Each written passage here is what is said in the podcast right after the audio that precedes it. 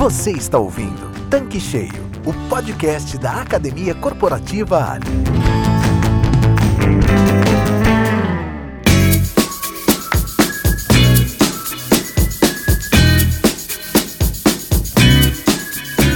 Olá, sejam bem-vindos ao Tanque Cheio, o podcast da Academia Corporativa Ali.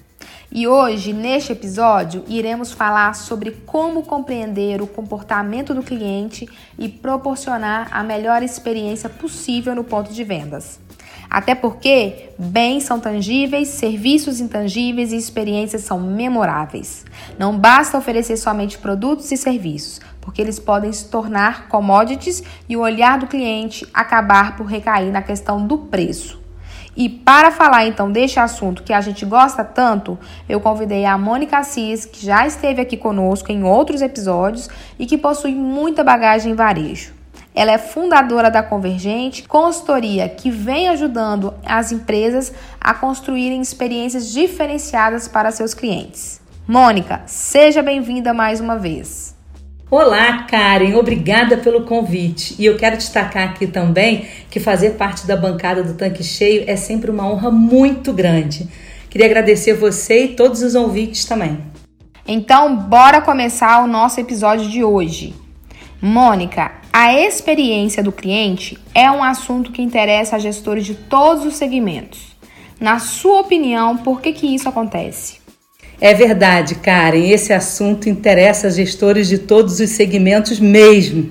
E eu penso assim, que independente se o negócio vende produtos ou até se presta serviços, todos querem oferecer a melhor experiência para o cliente. Ponto. Agora a gente para para uma reflexão. Por que, que todas as empresas estão focadas em proporcionar aí a melhor experiência para o cliente? Por que será? Bom, a resposta é muito simples, né? O motivo disso tudo acontecer é que a experiência tem uma relação direta não só com a mente, mas também com as emoções dos clientes. Então, olha a resposta aí: conquistar o espaço na cabeça e no coração do cliente faz ele lembrar, voltar e indicar a marca para outros clientes. Então, acho que a resposta está aí. Só para dar alguns exemplos, né? Nós da Convergente nós ajudamos diversos segmentos de mercado sobre esse assunto de experiência, ajudando a planejar a melhor experiência para o cliente ou como você queira falar aí, o design da experiência. Comércio varejista, nós já aplicamos esse trabalho, esses projetos de design de experiência em segmentos na área de educação, na área de saúde. Aí você vai pensar, poxa, Mônica, na área de saúde, sim, nos hospitais, como oferecer a melhor experiência para o paciente e para os acompanhantes também. A área de telecom nós também já aplicamos, só alguns exemplos, né? Seguro também e também na área de entretenimento. Então, só para ilustrar aí, a gente realmente todos os clientes estão ligados nas questões aí de oferecer a melhor experiência para os clientes. Isso aí é um fato indiscutível, Karen. Legal, Mônica. Já que você comentou né, sobre a experiência do cliente, eu gostaria que você explicasse esse conceito. O que é de fato experiência do cliente? Então, Karen, eu fico pensando aqui que eu acho que ao pé da letra, experiência é o aprendizado construído através da prática ou da vivência. Tipo, o que a gente viveu ontem, a gente conta hoje como se fosse uma experiência, né? E o que a gente está vivendo hoje, amanhã a gente também vai contar como uma experiência. Então, resumindo, é isso, né? Pé da letra, experiência o aprendizado construído através da prática ou da vivência. Mas agora, o conceito de economia da experiência, esse conceito ele foi cunhado por dois pesquisadores. É, um é o Joseph Paine e o outro é o James Gilmore. Esses dois pesquisadores são da, da, Universidade de Harvard e eles foram realmente assim as pessoas que pesquisaram a fundo, até para dar uma luz para a gente essas questões ligadas à experiência. E segundo esses autores, para as empresas que desejam se diferenciar, e vamos falar aqui entre nós, aqui ouvintes e Karen, o mercado que está cada vez mais competitivo né, para esse mercado, não basta a gente oferecer somente produtos ou serviços. Por que isso? Porque tanto o produto quanto os serviços, eles podem se tornar uma commodities. Aí eu paro aqui para a gente lembrar esse termo. O que quer dizer commodity? Só para a gente recordar. Essa palavra ela significa mercadoria em inglês. Só que ao longo do tempo ela foi passando assim por algumas mudanças, algumas transformações, algumas releituras foram dadas e atualmente quando não há uma diferenciação de marca de um certo produto, as pessoas já taxam, já intitulam logo como aquele produto virou uma commodity. E com isso, a única coisa que o cliente percebe é o preço, ponto. Aí não tem diferencial nenhum, tanto faz ele comprar aqui ou comprar na esquina, ou abastecer aqui ou abastecer no próximo posto, que eles, as pessoas não percebem o valor de adquirir aquele produto ou serviço naquela marca, ou naquele posto, ou naquela loja, enfim. Bom, e também só para complementar um pouco mais, eu gosto muito de estudar sobre esses autores, esse conceito, né, e para aplicar. Então, para esses autores, o ponto principal para a gente se diferenciar no mercado está em encenar experiências. Karen, guarda essa palavra aí, ó, encenar experiências. Isso quer dizer, quando a gente fala em encenar experiências, a gente está tá se remet, nós estamos nos remetendo aí a estimular as sensações. Aí eu queria parar agora, Karen, para explicar um pouco mais a fundo. Eu falei estimular as sensações. Quando a gente fala de sensações, automaticamente ou diretamente a gente está falando dos cinco sentidos: visão, audição, tato, paladar e olfato. Então, quanto mais a gente estimula esses sentidos no ponto de vendas, mais marcante aquela experiência se torna. Então, por isso, a gente tem que encenar no sentido de provocar e estimular os sentidos do cliente, para tornar aí o momento da compra memorável. O cliente sair né, com a marca na cabeça e no coração, como eu havia falado, com a experiência na cabeça e no coração. E fazendo com que a marca seja lembrada sempre por esse consumidor. Bom, Karen, é, o objetivo de encenar essa experiência, ela não se resume só em entreter o cliente eu estou falando de algo mais profundo agora, de engajar esse cliente no processo. Ele se torna um agente ativo dessa experiência. E aí, se a gente for mais um pouquinho assim, mais profundamente falando, me vem na cabeça agora um ícone, uma empresa pioneira quando o assunto é experiência. Eu já sei que todos os ouvintes devem estar pensando, a Disney. É verdade, de fato, a Disney é uma empresa pioneira no assunto experiência, mas a Disney não só não. A Apple também é uma empresa que se inspirou muito no case Disney. Quando ela foi abrir as lojas, o Steve Jobs ele se inspirou na experiência Disney para poder proporcionar uma experiência super positiva e super memorável nas lojas dele.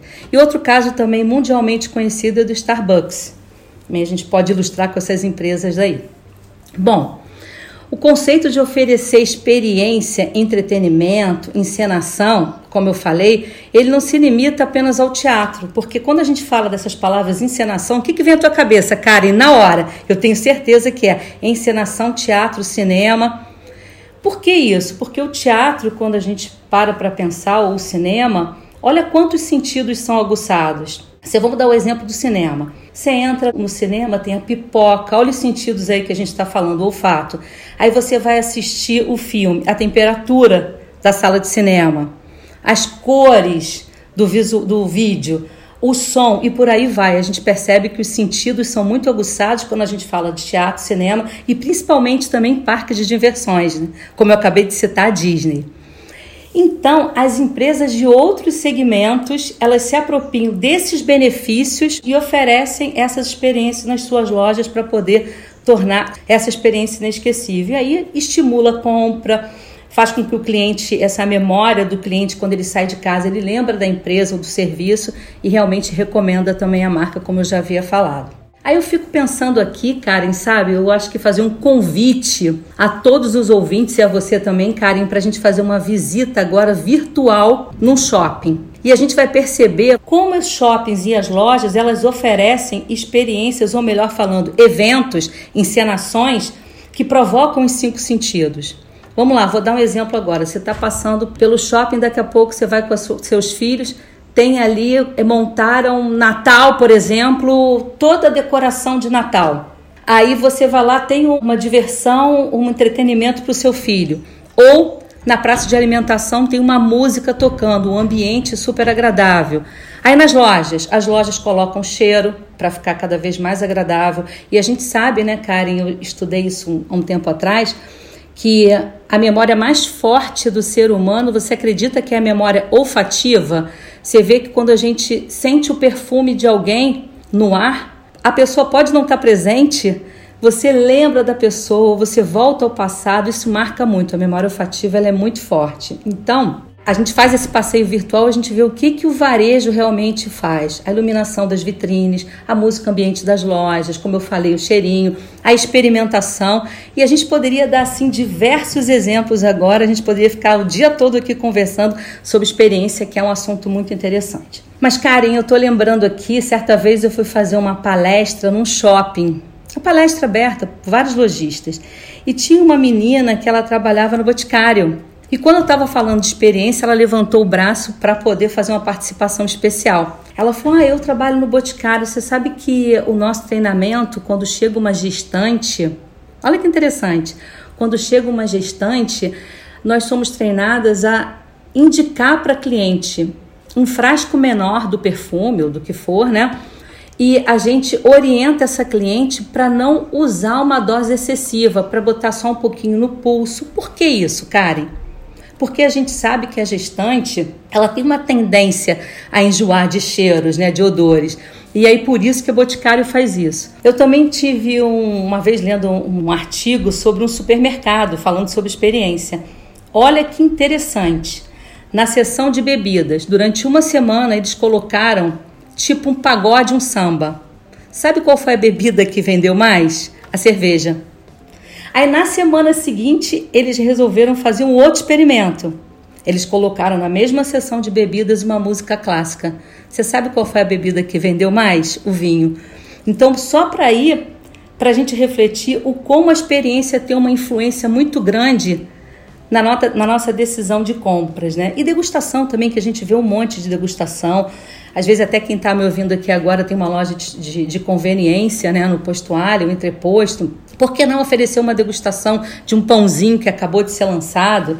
Então isso é muito importante. Quanto mais o cliente, a gente aguça os sentidos do cliente, mais forte essa experiência e mais marcante ela se torna.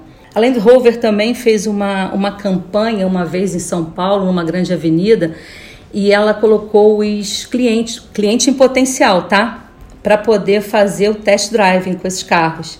E você acredita, Karen, que de 10 que experimentavam, de cliente potencial que experimentavam, que tinham lá, dava sua volta, eles fizeram uma grande pista com aquelas lamas, né? enfim, para poder o cliente testar o carro. Em cada 10, 8 acabaram comprando o carro. Então, para você ver como essa influência é muito grande aí a questão da experiência, da compra, do varejo, etc. Pois é, Mônica, até lembrei de alguns exemplos aqui que eu já vivenciei. É, por exemplo, quando eu vou na loja de conveniência e tá tocando aquela música, né, ambiente, que eles têm uma playlist super bacana, ou até mesmo algumas que me fazem lembrar a minha infância, né? Ou até mesmo quando eu vou num ambiente que tá ali assando aquele pão de queijo, aquele cheirinho que, tipo assim, me faz ficar ali naquele ambiente, ou me faz lembrar alguma coisa, dá aquele prazer de estar naquele lugar. Então, isso é realmente é, me marca como pessoa e eu acredito que isso também marca os nossos clientes quando vão às nossas lojas de conveniência. Karen, exatamente isso. Agora, só para complementar, ou melhor, assim, para a gente ampliar a visão sobre o que é experiência, o conceito de experiência para os dois autores que eu citei, esse conceito está dividido em quatro categorias, que é educativa, escape, que é a mesma coisa que fuga, estética, que é a mesma coisa que toda a parte visual, e, o, e a quarta aí, categoria entretenimento. E agora, Karen, eu vou apresentar, já que você me deu essa inspiração, né? Eu vou apresentá-las dando exemplos voltados para a revenda, ok? Então, bora lá. Quando esse, esses autores falam que é a categoria educativa, educativa na né, educação está ligada aí à aquisição de novos conhecimentos. Um exemplo, o cliente participa ali, tá? De uma explicação sobre como aferir a qualidade do combustível. Isso é um processo de educação, isso marca o cliente para sempre. Ele não sabia nada sobre combustível, ele vai lá e aprende. A segunda categoria, esses autores eles falam que é escape ou fuga, quando a gente quer fugir do dia a dia, da realidade do dia a dia, onde você está afim de uma distração. Vou dar um exemplo agora de um posto que nós já visitamos, que eu achei esse posto bem interessante, tem outros também exemplos, né, mas eu vou ilustrar esse, que é um posto de beira de estrada. Achei tão bacana que tem um estar ali, tem um espaço exclusivo só para os caminhoneiros. Então percebe só aí, o cara tá viajando na estrada, né? A pessoa tá lá viajando, cansado, quer sair daquela rotina, ele quer escapar daquilo, quer uma fuga, ele quer uma distração. Chega nesse posto, tem lá uma mesa de sinuca, tem outros caminhoneiros, ele para ali para jogar. Olha que belo exemplo aí, voltado aí para o escape para a fuga. A terceira categoria, como eu falei, é a estética e o visual. E isso, quando a gente pensa na revenda, são as peças de comunicação. Como a gente precisa valorizar, né? O posto está com uma, com uma comunicação visual bem apresentada. Agora eu vou falar da equipe dos vendedores de pista, dos atendentes da loja de conveniência. Olha a importância do uniforme bem passado, o fardamento completo, banheiros limpos. Então, essa questão dos cinco sentidos e as questões dos cinco sentidos, e quando a gente fala estética e visual, você vê que alguns exemplos aqui que eu dei tá ligado o visual e está ligado também aos outros sentidos. E o quarto aí exemplo é o entretenimento. Mesma coisa, você chega na loja de conveniência, está cansado, para o seu carro, estaciona, está entre trabalho e outro, separa lá para dar uma relaxada, comendo seu pãozinho de queijo, pãozinho de queijo, né, citado, e aí você assiste uma televisão, tá passando um jogo, tá passando alguma coisa, isso é uma baita distração para a cabeça do cliente. Olha que interessante as dicas desses autores conhecidos assim no mundo inteiro pela questão da economia da experiência. As quatro experiências mais ricas né, de empresas que aderem esse modelo abrangem os quatro aspectos em todas essas categorias. E aí eu vou dar o exemplo dessa empresa que eu acabei de falar para você, que está envolvida aí a parte educativa, o escape, a estética e o entretenimento, que é a Disney. Por isso que ela consegue ser até hoje há anos uma referência quando se trata em experiência, porque ela consegue de uma vez só aplicar essas quatro categorias. Eu fico refletindo aqui, o fundamental é a gente planejar a experiência do cliente. E eu também penso assim que a conscientização dos impactos das ações, elas são muito importantes. Quer dizer, quando você faz uma ação, o dono da revenda ele precisa prestar atenção quais são as reações que você quer aguçar. Isso tudo é muito intencional, não pode ser algo aleatório. Por isso que eu estou citando aí que tem que ter planejamento mesmo. Respondido, Karen? Respondido sim. Você falou tanta coisa bacana e uma coisa que me chamou bastante atenção foi uma frase que você comentou algumas vezes, que é sobre encenar a experiência. E é por isso que eu gostaria que você falasse pra gente quais são os primeiros passos para criar uma experiência memorável. Bem, eu acredito que o primeiro passo é entender quem são os clientes e a partir daí desenhar a proposta de valor. Aí você deve estar pensando assim, só para lembrar, né? o que é proposta de valor? É a descrição dos benefícios que os clientes esperam dos seus produtos e serviços. Então, olha só, proposta de valor, Karen, aquilo que é valor para o cliente. Aí eu vou dar um exemplo agora para vocês. Uma frase que a Disney usa, né, como a proposta de valor: criamos felicidade para pessoas de todas as idades. É isso. Então, essa é a promessa que a Disney faz. Então, todo dono de revenda, todo dono de negócio, ele precisa desenhar primeiro, entender quem é o cliente, escrever a proposta de valor. Essa proposta de valor vira uma promessa, é aquilo que você promete, e a gente tem que pensar o como a gente entrega essa proposta de valor, essa promessa. E isso a gente sabe que quem entrega mesmo é a equipe, né? Então por isso que tem que ser compartilhado e a equipe tem que participar de todo esse processo, tem que ser treinada para isso também.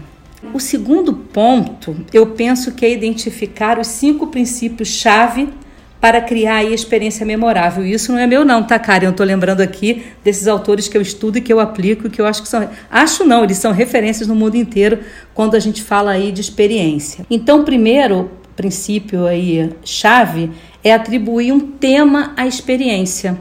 Você viu que eu citei lá? A Disney falou que é entregar felicidade para todas as idades. Então, o tema da Disney que ela usa é felicidade. Mas você também pode ter um tema como conforto, eu quero oferecer conforto para o meu cliente, eu quero oferecer conveniência, quem sabe confiabilidade aqui no meu posto, ou proximidade, enfim. A primeira coisa realmente é a gente desenhar essa, essa proposta de valor. Legal. Então a gente precisa construir e atribuir um tema. Eu fico pensando, cara, é igual quando a gente dá uma festa, né? A festa ela tem que ter um tema. Depois desse tema, você desenvolve tudo que está ligado a esse tema. É a mesma coisa com o negócio.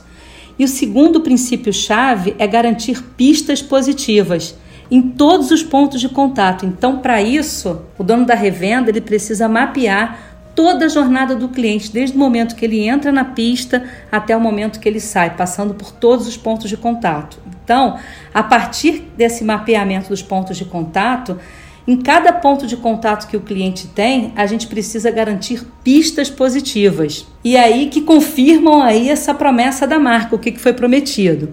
E o terceiro ponto é eliminar pistas negativas. Então a gente tem que entender o que é positivo, reforçar e oferecer, tem que ser perceptível para esse cliente, é eliminar o que o cliente não gosta. É qualquer possibilidade que gera atrito com o cliente, a gente não pode deixar acontecer.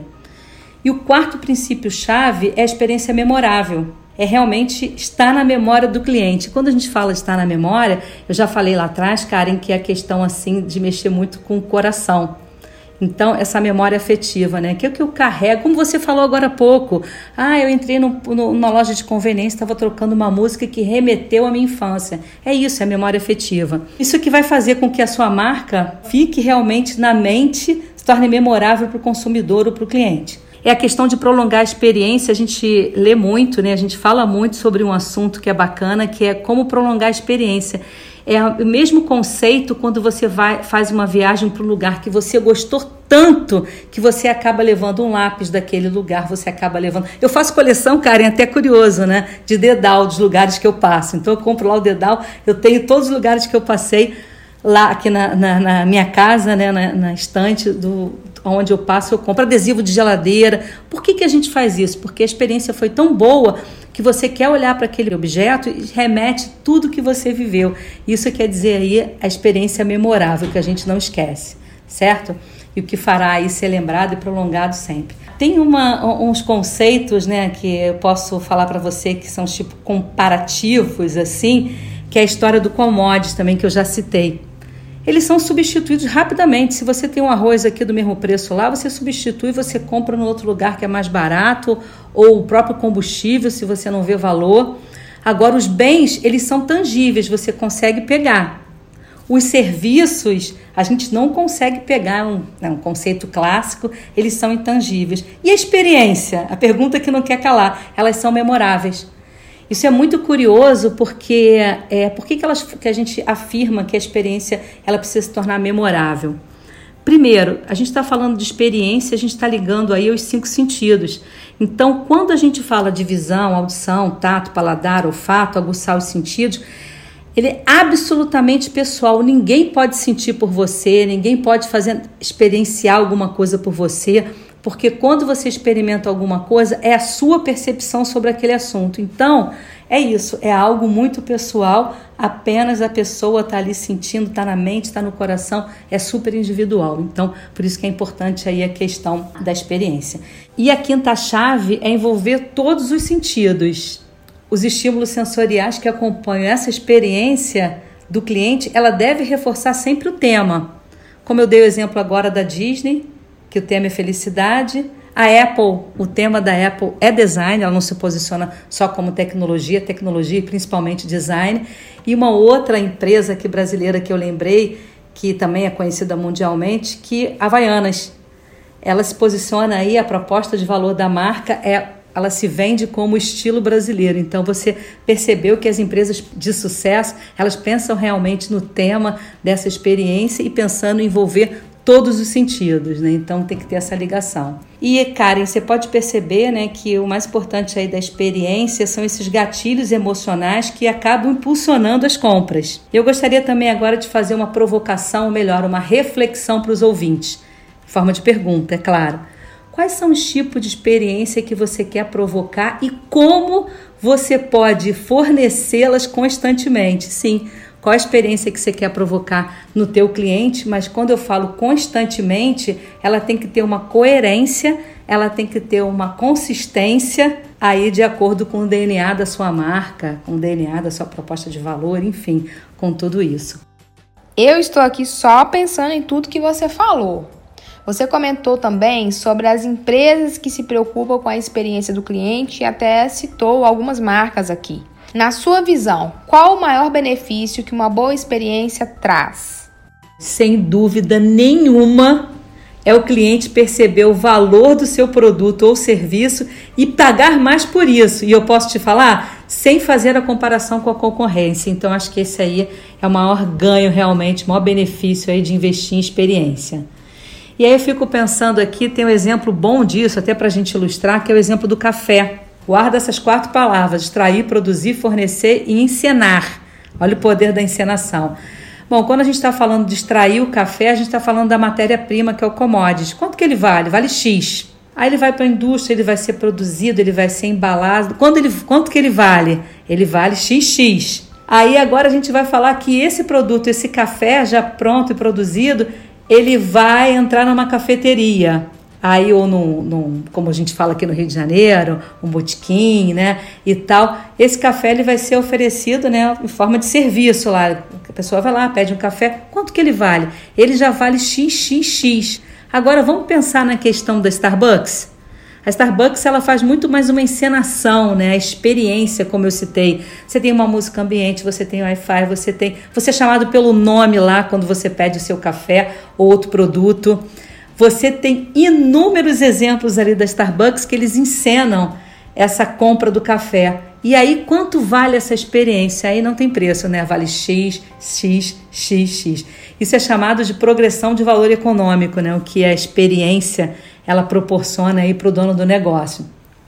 E o mais bacana é que o Starbucks também tem um fato interessante que você acaba comprando uma caneca e levando para casa, compra um copo, compra outros objetos. Foi o que eu acabei de citar, isso aí é prolongar a experiência, é tornar uma experiência memorável, né? A pessoa sempre vai lembrar. Eu adorei o exemplo do café que você deu, porque é assim mesmo que acontece, né? E a gente precisa parar para pensar sobre esses diferenciais que ocorrem na ponta e que somam a experiência. E pensando no ponto de vendas, o que precisa ser feito para torná-lo o cenário da experiência ideal? Sabe que me deu até vontade de tomar um café, Karen? Mas vamos lá resposta eu penso que ao chegar no ponto de vendas, a primeira coisa que o revendedor precisa fazer agora, eu acho que é mapear a jornada do cliente. Eu vou explicar mais um pouquinho, até citei anteriormente, mas agora eu vou mais a fundo nesse assunto. A jornada do cliente a gente pode encarar como se fosse o caminho percorrido pelo cliente no ponto de vendas durante o período que ele faz suas compras, ou que ele frequenta o seu, o seu posto, a sua loja de conveniência. E essa jornada né? No caso aí, esse caminho, ele é marcado pelos pontos de contato. E os pontos de contato, por sua vez, eles podem ser contatos humanos com o funcionário, por exemplo, ou com cada evidência física do ponto de vendas. E aí a gente parte para o terceiro conceito aqui, que são as pistas. As pistas são os sinais, ou melhor dizer assim, os vestígios, as pegadas, né, que o cliente percebe como sendo uma boa experiência em cada ponto de contato. Para facilitar a vida, eu vou deixar aqui uma dica bem importante que é de uma ferramenta que eu aprendi. Anotem aí, o nome da ferramenta é Blueprint, que ela vai te ajudar a fazer esse mapeamento. Essa ferramenta ela permite que você mapeie os pontos de contato, os elementos visíveis, eu digo assim, os físicos, né, que o cliente interage na sua loja ou no seu posto, onde for o seu negócio, né, e as ações do cliente e toda a sua interação com a empresa, desde as operações do contato ali visível até tudo aquilo que acontece nos bastidores. Então, é uma ferramenta poderosa ela pode servir assim o teu GPS para você realmente entrar de cabeça na questão da experiência do cliente. Então, te dá esse mapeamento, ele te mostra o impacto para o cliente e a causa e permite com que você faça alguns acertos. E aí, Karen, gostou da dica da ferramenta? Ó, Blueprint.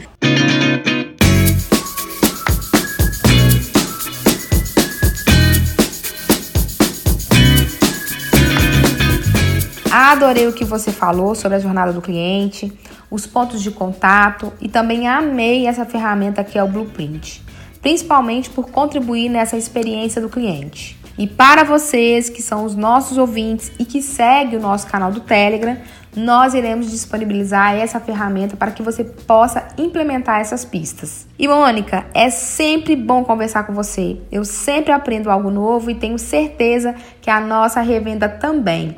Mas estamos chegando ao fim de mais um episódio e você que é super íntima da casa e dos nossos revendedores, porque afinal a grande maioria já te conhece pessoalmente de nossos treinamentos, então fique à vontade para fazer as considerações finais. Karen, muito obrigada pelo carinho. Bom, vamos lá. Vou dar algumas dicas então aqui, que é realmente para a gente finalizar o episódio de hoje, já agradecendo a todos. Bom, uma experiência de sucesso requer a participação ativa do consumidor. Outro ponto importante: uma experiência que dá a sensação de ser autêntica, genuína, cativante. Ela tem muito mais chance de ser proporcionada por funcionários que trabalham uma cultura de experiência, ou seja, a questão da experiência começa dentro de casa, a experiência do colaborador, do funcionário. Se for boa para o empregador, vai ser bom para o cliente lá na ponta. Outra dica: cada ponto de contato com o cliente deve ser executado com muita atenção e precisão. Aí eu vou comparar agora com a mesma atenção aos detalhes como é feito um carro alemão ou um relógio suíço. Bom, Karen, essas dicas não são minhas, eu aproveitei também para dar agora uma indicação de um livro que é do Tim Brown. Ele é o CEO da maior e mais respeitada consultoria de design e inovação do mundo, que ele ajuda a construir aí muitas experiências positivas no mundo afora. Então, Karen, gostaria também de agradecer mais uma vez estar aqui com vocês, né, compartilhando um assunto que eu gosto muito e que eu acredito muito, que é a questão da experiência do cliente no ponto de venda. Espero ter ajudado a todos e até a próxima. Então é isso. Chegamos ao final deste conteúdo e agradeço a todos os nossos ouvintes que acompanham semanalmente os nossos episódios. E gostaria de informar que já está disponível para toda a equipe dos postos e das lojas Entreposto a websérie sobre o programa de recompensas Ali Mais Livelo. Incentive a sua equipe a fazer esse curso no portal da Academia Corporativa, orientando o time a acessar o Clube Ali para aprender mais sobre o programa que promete aprimorar ainda mais a experiência do cliente da Rede Ali. Até a próxima semana e tchau, tchau! Você acabou de ouvir Tanque Cheio, podcast da Academia Corporativa Ali. Para acessar este e vários outros conteúdos exclusivos, acesse clubeali.com.br e complete seu tanque com conhecimento que gera resultado.